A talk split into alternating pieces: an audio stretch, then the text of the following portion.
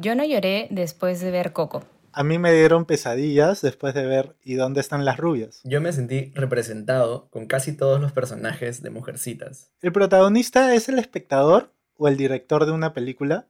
¿Es más importante la intención del creador o la interpretación del público? Hoy en La Caracola, intención versus interpretación en el cine.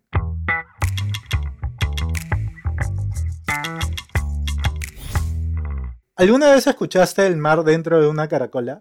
En esta caracola no escucharás una sola voz o una sola perspectiva de las cosas. Aquí encontrarás varias voces que te aportarán una nueva forma de ver la vida. Voltea la caracola. Habrá algo interesante que escuchar siempre. La Caracola es un nuevo podcast del Team Creana. Hola, yo soy Italo Corbeto, soy parte del equipo de, Creana, de Ops, ya me han escuchado antes. Ahora estoy con Adriana Suárez, también parte del equipo de Ops. Hola. Y estoy también con Rodrigo Guimarães, que es su primera vez acá en, el podcast. Él es parte del equipo de postproducción de Creana. ¿Qué tal, Rodrigo? ¿Cómo estás? Hola, amigos, todo bien. Gracias por invitarme. Bien, hoy vamos a hablar de algo que nos gusta mucho hablar, de hecho, en los almuerzos en Creana, que es de cine. Bueno, como ya han escuchado un poco en la intro, ahí hablamos de algunas películas que eh, suscitaron en nosotros reacciones totalmente diferentes a lo, a lo que se esperaba. Y en eso quería comenzar un poco hablando de, de, Coco, de cómo es que a ti, Ari, no te dio ganas de llorar. Sí, creo que me encontraba emocionalmente muy estable al momento de ver esa película. No generó esa reacción en mí comparándola con la del resto de personas que dijeron que lloraron o no sé, quisieron abrazar a su abuelita después. Eh, no me sentía identificada, a pesar de yo ser una persona extremadamente familiar, no, no generó esa emoción en mí, ¿no? Tú sabes que, que en mi caso, yo vi Coco el, el, mismo año, o sea, estrenaron Coco el mismo año que mi, que mi abuela falleció. Y para mí esto, a mí me pareció simplemente un intento así de capitalizar el sufrimiento de la gente que ha perdido a sus abuelos. No me conmovió para nada, incluso me molestó un poco esa, esa intención. No sé si, si Rodrigo ha visto esa película. Eh, sí, lo que a mí me pasa con películas de Disney, cuando voy a ver una película, de alguna manera entiendo, no necesariamente la intención, pero creo que sé que van a intentar eh, conmoverme bastante. Y por eso ya antes de verla de alguna manera, inconscientemente, como levanto algunas barreras. Y no me gusta hacer eso, pero igual es algo que me pasa bastante y por eso ya no siento que puedo empatizar tanto con ese tipo de películas desde hace un buen tiempo. Claro, claro, claro. O sea, ya hace tiempo que no empatizas con ninguna película de Pixar ni de Disney. Eh, la última vez, de hecho, eh, fue cuando, cuando vi Ratatouille, que es una excelente película. Siento que tiene una premisa muy clara, siento que es muy genuina y si bien hay momentos, eh, digamos, conmovedores o cosas así, creo que no se centra solo en eso. No es como este intro de app, que son como, creo que son como cinco minutos, que son hechos básicamente para que llores. Que son bien efectivos, pero creo que la película, o sea, Ratatouille al menos, no se centra solo en eso, sino realmente tiene como una construcción un poco más profunda de cada personaje, sobre todo el protagonista, que es una rata. Y eso me parece excelente. y me gustaría que expliques un poco cómo es que te sentiste identificado con, con los personajes en, en Mujercitas. ya. Em, estoy hablando de la última, la última adaptación, la de Greta Gerwig. Sí, claro.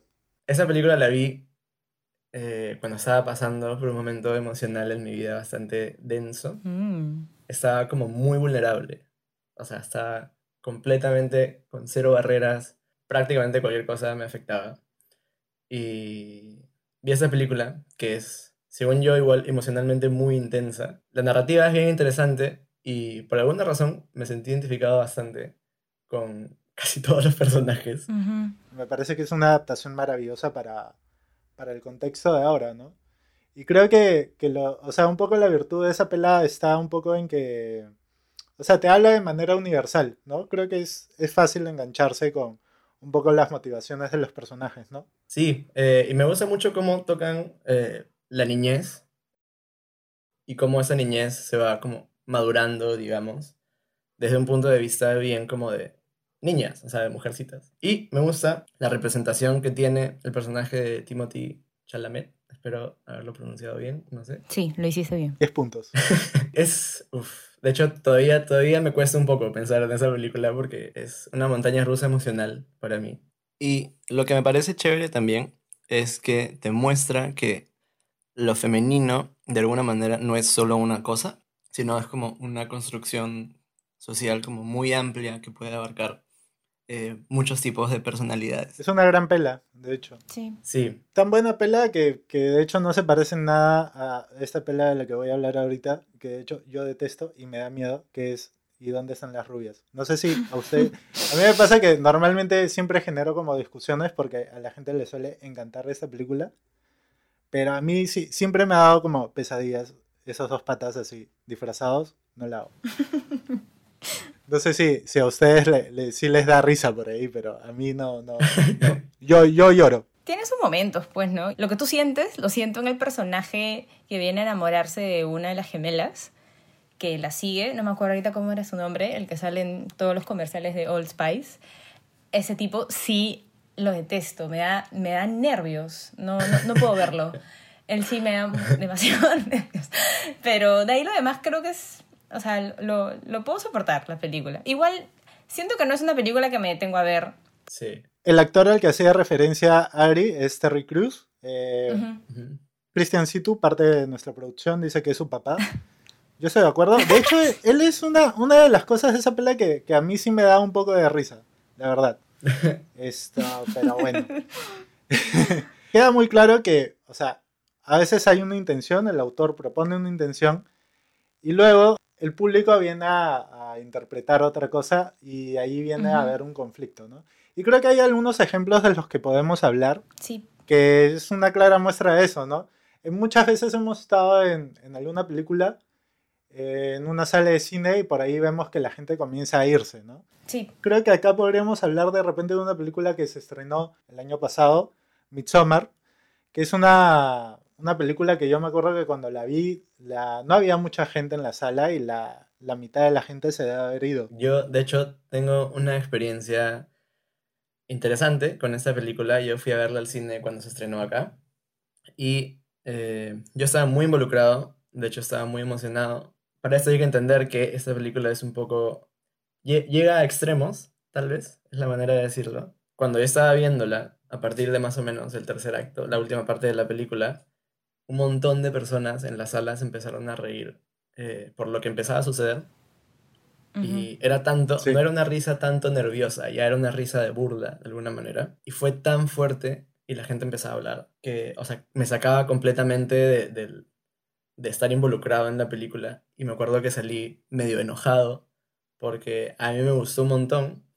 Me pareció súper interesante, súper compleja, pero salí como enojado. Y lo primero que hice fue eh, justo estaba con mi mejor amigo, fuimos a su casa y él la tenía y volvimos a ver una parte de la película porque era una experiencia que de hecho no es ideal verla desconcentrado. Sí, es verdad. De hecho tienes que verla como muy involucrado para que realmente te afecte. Sí, igual también siento que hay películas, bueno, yo a veces las elijo, o sea, elijo los lugares donde quiero verlas porque me adelanto un poco a los hechos. O sea, yo me imaginaba que ese caso se iba a dar con Midsommar, por eso yo la vi en mi casa.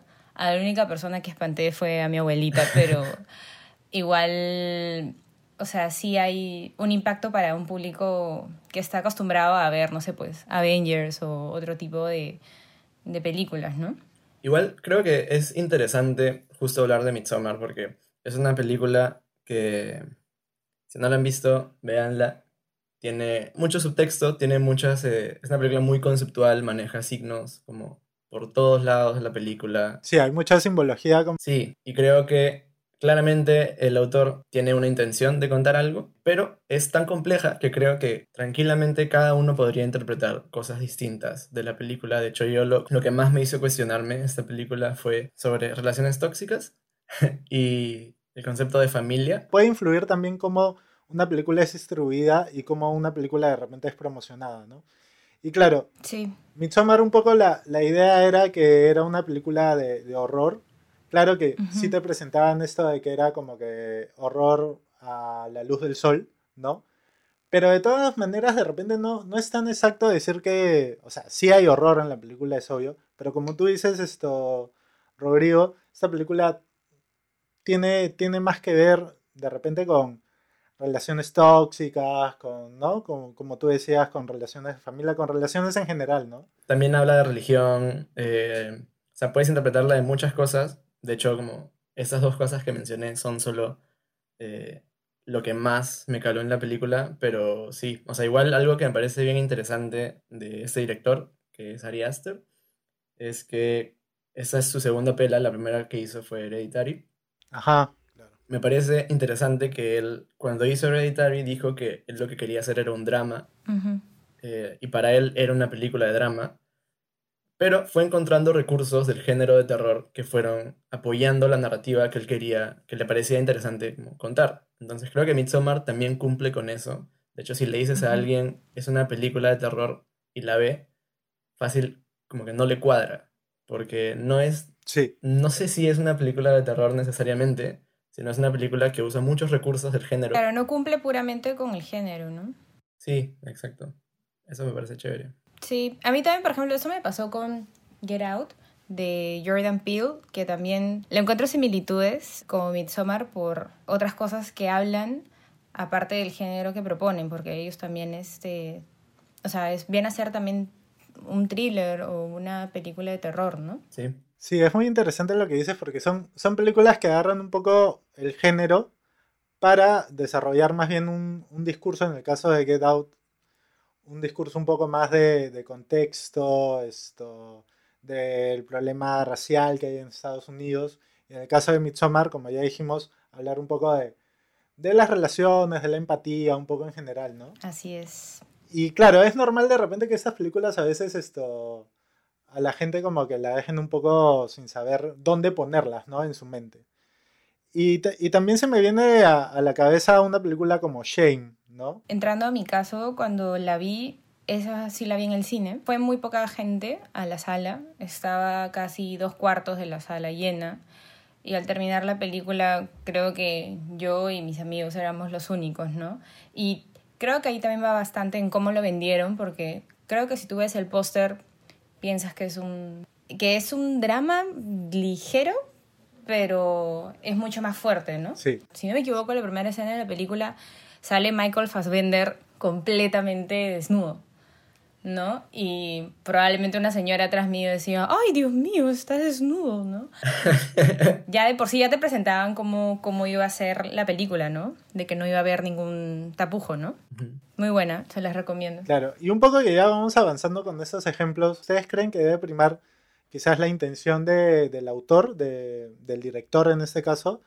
¿O que hay que hay que primar también la, interpretación del público. Yo creo que es bueno considerar ambas para que se genere el debate. O sea, a mí me gusta hablar de las películas después. Siento que una película también se reinventa en la opinión de, del público.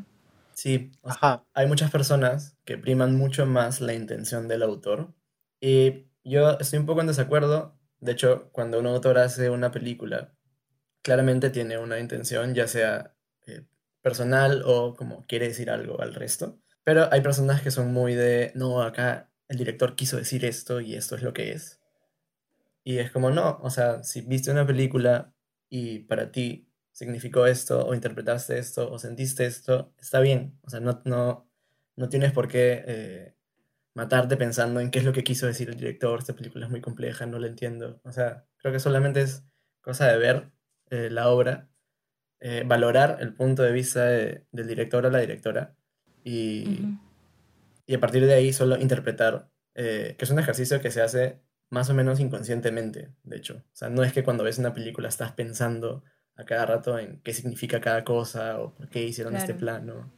O sea, son cosas muy inconscientes. Creo que el análisis también va bien ligado a qué tanto te conectas emocionalmente. Yo no voy a ponerme a analizar, no sé, papá youtuber si no he conectado emocionalmente con esa película, ¿no? Y no voy a hablar de esa película. Probablemente tenga comentarios muy negativos, pero no, no a cuestionarme lo que proponen, ¿no? Cuidado con papá youtuber, que es, es importante en el PBI del Perú, papá youtuber.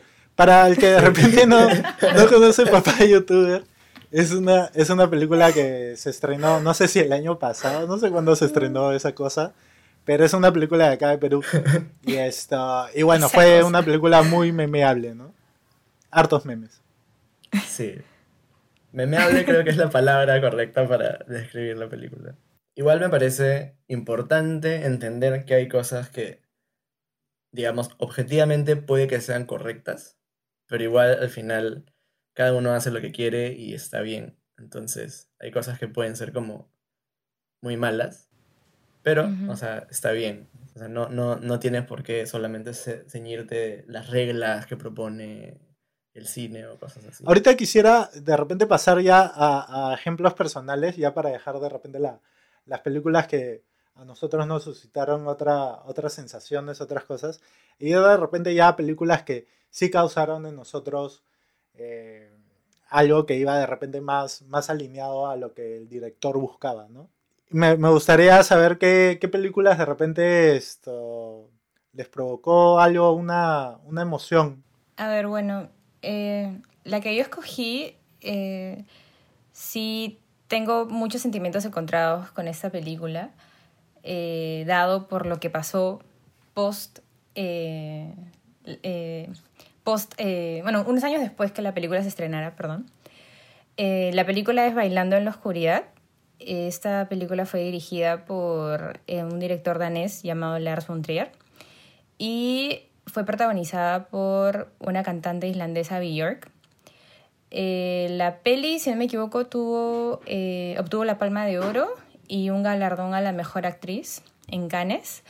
Eh, si no conocen a Björk, para los que escuchan, fijo la recuerdan como aquella cantante que fue vestida de cisne a los Oscars y la nominaron por una canción justo de esta misma película y ella cantó. La película me gustó mucho, pero años después me enteré que la actriz acusó por Facebook al director eh, por acoso sexual durante el rodaje de la película, después de 18 años de haberse estrenado. Y a pesar de que el film esté manchado por este suceso, siento que igual este es como que el logro más importante en la carrera de Bjork porque yo creo que la interpretación ha sido impecable a pesar de haber trabajado en un ambiente tan hostil. Eh, para no dar tanto detalle en la película porque sí me encantaría que la vean. Eh, es una película de género, es eh, musical y también hay drama. A mí lo que me llamó mucho la atención es cómo el director puede adaptar un argumento tan crudo y amargo como es la inmigración, la ceguera, tipo la pena de muerte, a un género musical. Me encantó cómo lo pudo plasmar algo tan... O sea, algo que no, vemos tanto musicales, ¿no? Porque los géneros musicales también se presentan como algo muy alegre, algo que también escapa de la realidad, ¿no? Entonces, este, eso es lo que me llamó bastante la atención también. Eh, este director es parte de un movimiento eh, bien parecido a la ola francesa, que es el Dogma 95. Entonces ellos también buscaban como que despojarse de cualquier eh, falsedad que proponía, por ejemplo, Hollywood y eh, buscaban este, plasmar algo mucho más real en sus películas, ¿no? Lo cumple en esta película, pero también juega con la magia de Hollywood que tiene el musical, ¿no? Recuerdo que el momento que la vi, yo la vi aquí en mi casa y lloré, pero creo que no lloré, chillé, hasta creo que un momento grité, me sentí muy mal y recuerdo que fui al cuarto de mi hermana y le dije, no veas esta película y me fui. o sea, me sentí muy mal. No pensé que un musical me iba a impactar tanto. O sea, a mí me gusta el género, pero nunca pensé que llegaría al punto de, hacerme llorar, ¿no? Entonces, este... Eso fue lo que generó en mí este director, a pesar de ser una persona tan, tan polémica, ¿no? Creo que una vez dijo que, que él entendía a Hitler o algo así. Sí. sí. Siempre se va de, de avance. Bueno, yo tengo una pela que es de Greg Araki. Si ustedes quieren ver películas queer increíbles, vean películas de Greg Araki. Él tiene una película que se llama Mysterious Skin, que va acerca de dos niños que en su infancia, bueno, dos personas que en su infancia eh, son abusados por su profesor de béisbol. Uno crece un poco, bueno, se, se, vuelve, comienza a dedicarse a la prostitución ya de, joven adulto. Y el otro bloquea un poco el recuerdo, ese recuerdo traumático, y cree, el día que fue abusado por su profe, cree haber sido abducido por, por extraterrestres, ¿no? Esta película, la verdad, a mí me tocó mucho porque, la verdad que sobre todo en el caso de, del personaje que se dedica a la, prostitución, que es interpretado por Joseph Gordon-Levitt cuando era muy joven. Esto, hay momentos donde él recuerda, porque él, él se enamora de, su profesor de béisbol. Y hay momentos donde se narra así de manera muy cruda los sentimientos que él tenía por él y todo lo que vivió con, esta persona. Y, la verdad que esto está yo creo que está plasmado de una manera que, o sea, es un tema muy, muy delicado, pero creo que hay una sensibilidad muy fina en esa película. Y la verdad a mí me, me gusta mucho. Esto, no, recuerdo, no recuerdo haber llorado, pero, pero sí me acuerdo que, que de hecho me, me, impactó mucho y, y, yo creo que es, está entre mi, mi top 5 o top 3 de, de películas favoritas de, de siempre. Y bueno, Rodrigo creo que tiene un ejemplo que acá rompe un poco, rompe un poco de lo que hemos estado hablando. Sí. Cuéntanos, Rodrigo. Como dices, me voy a salir un poco de la línea y voy a hablar de Scooby-Doo, la película de 2002. Es una película que me causó bastante curiosidad porque hay un grupo de gente muy grande en internet que considera esta película como una película muy buena, como realmente y genuinamente muy buena. Eh, yo solo la había visto una vez cuando era niño, la volví a ver hace poco. Y puedo confirmar que es una película que, si bien es un poco memeable y tiene un poco esta, este, esta imagen de ser para niños, como no, no deberías tomarla tan en serio, creo que hace cosas muy bien con el género. Curiosamente, para esto, uno de los escritores de esta película, o el escritor, no estoy seguro, es James Gunn, que es el escritor de todas las películas de Guardianes de la Galaxia. Y de hecho, Guardianes de la Galaxia es creo que de las películas de Marvel probablemente mm. una de las que más disfruto. Sí, yo diría que es de, la, de las más decentes, ¿no? Buen soundtrack también. Lo que hace súper bien es de construir el género del terror. Y esta película lo hace muy bien manteniendo un tono muy fresco. Y algo que me gusta un montón es que propone personajes con estereotipos muy marcados que eventualmente eh, va deconstruyendo, que es algo relativamente normal en películas, hacer que un personaje cambie desde el inicio hasta el final, pero es interesante que hace todo esto haciéndote reír, haciéndote asustar y disfrutando un montón de la película. Al final, Shaggy y Scooby son el core, creo, de esta película. Son muy divertidos y creo que eso hace que se tenga como esta película un poco como no deberías tomarla tan en serio porque es para niños, pero no necesariamente. De hecho, estuve viendo algunos reviews la otra vez y es o, te encanta o, la odias, creo. Eh, es muy marcada esa diferencia.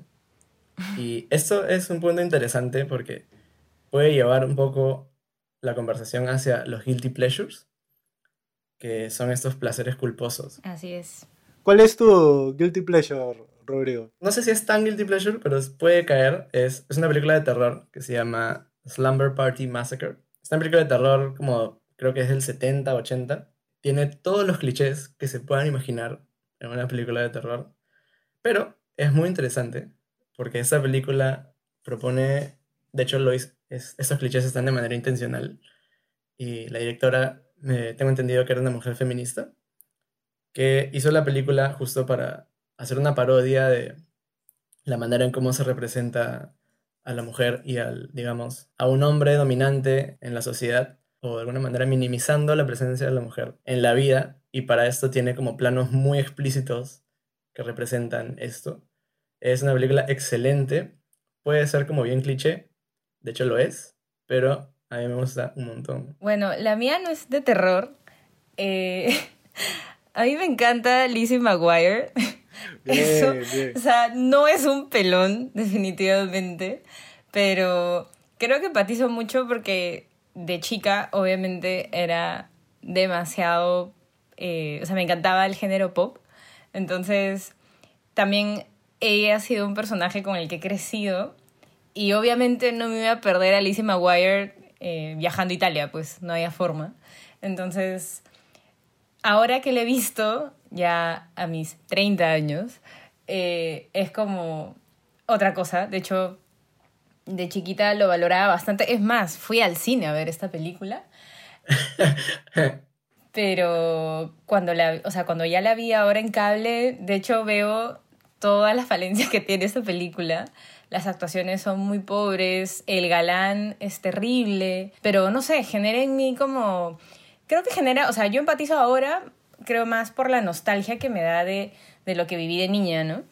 O sea, mi, mi inocencia, digamos. Claro. Entonces creo que por eso siempre voy a valorar esa película. Y si es que algún día tengo un hijo, le enseñaré esa película de todas maneras. no, me encanta, me encanta. Claro, mi guilty pleasure es episodio 3, La venganza del Sith, de Star Wars. Mi película favorita de Star Wars es El Imperio Contraataca. Bueno, sí, es una, a mí me gusta mucho esa película. Pero ahí nomás el puesto 2 es La venganza del Sith, que es una película muy mal actuada, salvo, y eso sí hay que darle un premio y una distinción, al, señor que interpreta a Palpatine. Ese señor sí que actúa bien y sí que... Creo que en, gran medida yo veo esa película para ver a Palpatine así matar a todos y decir que él es el Senado y, meterle su, su golpe de estado y decir, do it. Eso me encanta. O sea, yo puedo ver esa película mil veces y ver ahí al, al a, a, Yoda saltando cual rana me encanta. y bueno, un poco antes de, finalizar este episodio, quisiéramos darles de repente algunas recomendaciones para que vean por ahí películas y, por ahí hagan un ejercicio de a ver qué, sacan, qué interpretan. Eh, una película que yo les podría recomendar es The Lighthouse. Es muy, muy, muy buena. Si les gusta Robert Pattinson, aún con más razón tienen que verla. Así que yo les recomiendo esa película. Ya ustedes me dirán qué opinaron. Yo quisiera recomendarles esto, bueno, otra pela de Greg Araki, que es Nowhere. Es una película así de adolescentes confundidos y un aparente fin del mundo. Hay por ahí uno que otro extraterrestre reptiliando, esto, apareciendo ahí en medio de la confusión adolescente. Es muy divertida, es muy chévere. Y bueno, esto, ahí está, mírenla, mírenla. Búsquenla por medios legales, por favor. ¿Tu recomendación, Rodrigo? Me gustaría recomendar Airplane, que es mi película de comedia favorita de toda la vida. Está en Amazon Prime, así que veanla. Habla de todo lo que necesitas saber para sobrevivir. Entonces, véanla y ríanse. y bueno, eso ha sido todo por el episodio de hoy. Queremos recordarles un poquito que en Creana, en la página de Creana, estamos haciendo eh, live todos los días, así que pueden entrar ahí y pasar el, el rato, bueno, en, en, esta, en estos tiempos de cuarentena está bueno ver uno que otro live y aprender un poco. Así que estén atentos a la página de Creana y bueno, a más contenido de la Caracola. Nos vemos en otro episodio. Hasta luego. Chao. Bye.